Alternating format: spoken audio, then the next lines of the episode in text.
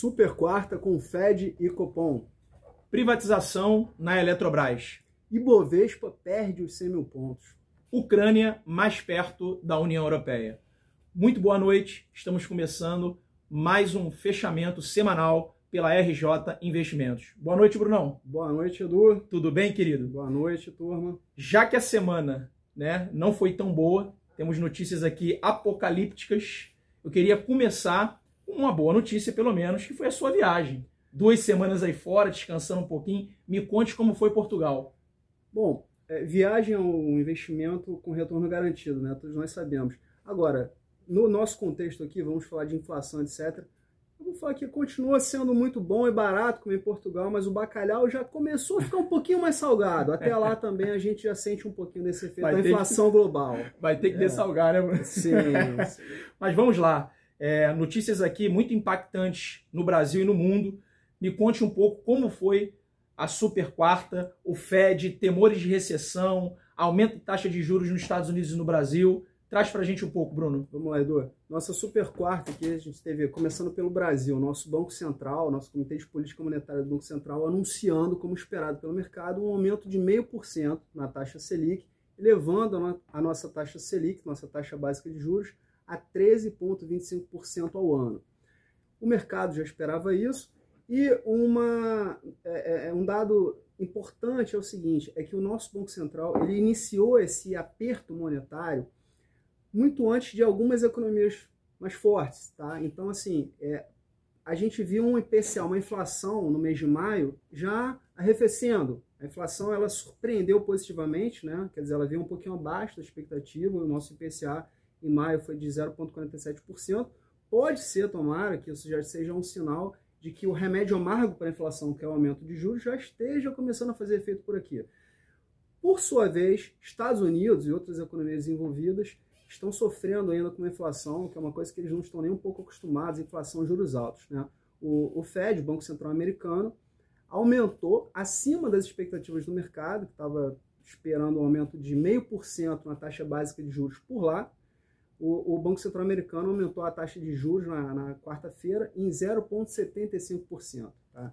Esse foi o maior aumento da taxa básica de juros americana em 28 anos. Não é pouca coisa. Perfeito, Bruno. E a sua informação é muito relevante quando você traz na sua fala é, o aumento aqui do Banco Central da taxa de juros muito antes que os outros países, né? até porque o Brasil é, é, já tem mesmo é, isso em seu DNA, essa, esse aumento de forma muito rápida, né? os outros países não estão acostumados com essa inflação. É, e de fato, né, quem está acompanhando a gente aqui há bastante tempo, o primeiro trimestre foi um trimestre é, onde a balança né, é, é, de dólar aqui foi muito positiva, né? muita Sim. entrada de capital estrangeiro devido a esse aumento de taxa de juros. É, privatização na Eletrobras, Bruno. É, informações aí também relevantes, maior oferta de ações Sim. da década. Sim, perfeito, Edu. Demorou, mas saiu a privatização da Eletrobras. Foi concluída a oferta aí de aproximadamente 34 bilhões de reais foi a maior oferta de ações da, da, década, como o Edu bem colocou aqui, ficando atrás apenas da oferta da Petrobras, que aconteceu em 2010, onde foram capitalizados 120 bilhões de reais.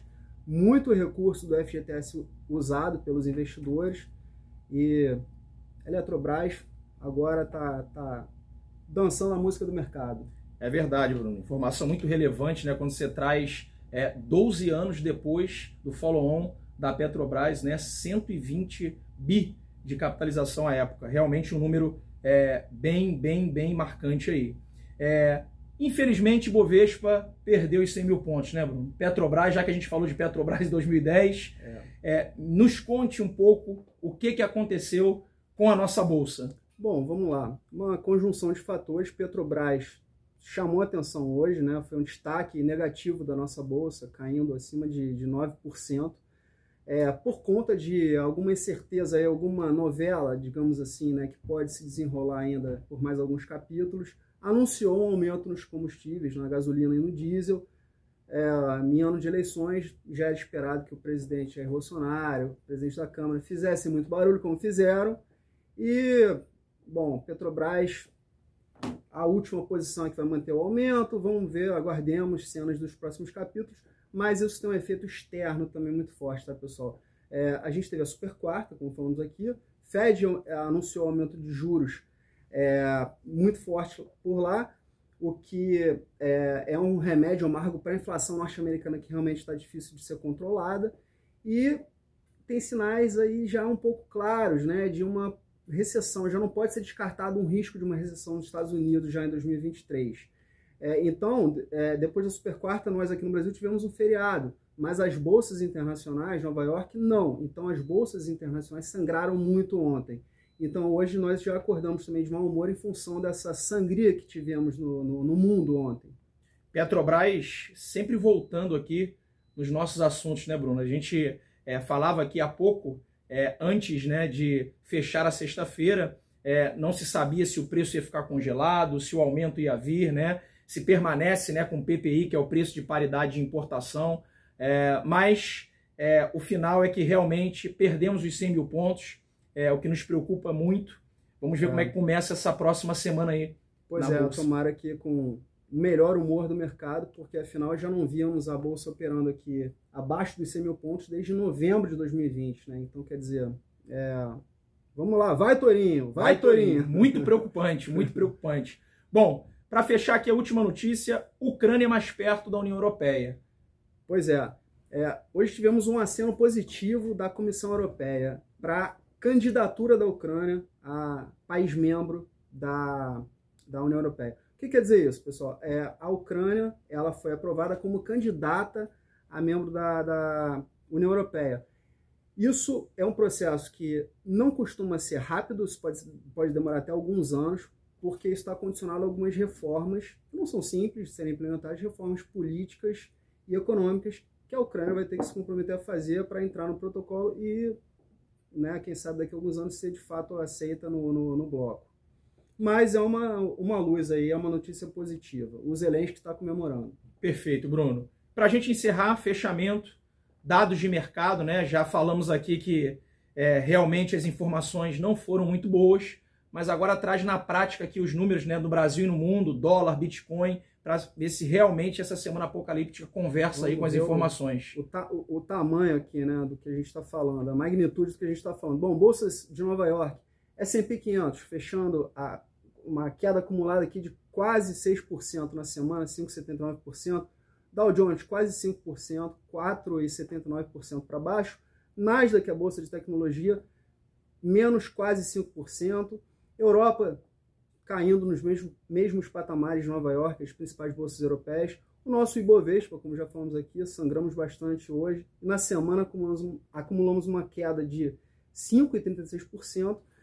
O VIX, o famoso índice do medo, nessa semana, como não poderia ser diferente, aumentou. Quer dizer, o VIX aumenta, significa que o mercado está é, mais. Com, com, o grau de incerteza aumentou, o mercado não gosta de incertezas. O VIX aumentou 12% nessa semana, pessoal. O dólar subiu, como já era esperado, acumulando uma alta aqui de é, 3,35% na semana, fechando aqui um pouco acima de R$ 5,15. E o Bitcoin, esse realmente, para ele, essa moeda, essa criptomoeda foi uma semana apocalíptica, caiu nada menos do que 30%. É realmente uma semana é, bem pesada, informações bem drásticas, né? Mas a nossa esperança continua. Cremos aí que na semana que vem as coisas podem evoluir. É, fica aqui o meu agradecimento por mais um fechamento semanal. É, um bom final de semana a todos. Para quem aí está aproveitando o feriadão né, de quinta-feira, curtam, divirtam-se bastante. É isso, né, Brunão? Bom final de semana, pessoal. Um abraço. Não deixem de seguir a RJ Investimentos nas redes sociais para ficarem informados sobre tudo que é relevante para o seu bolso. Tchau, tchau. Tchau, tchau. Pô,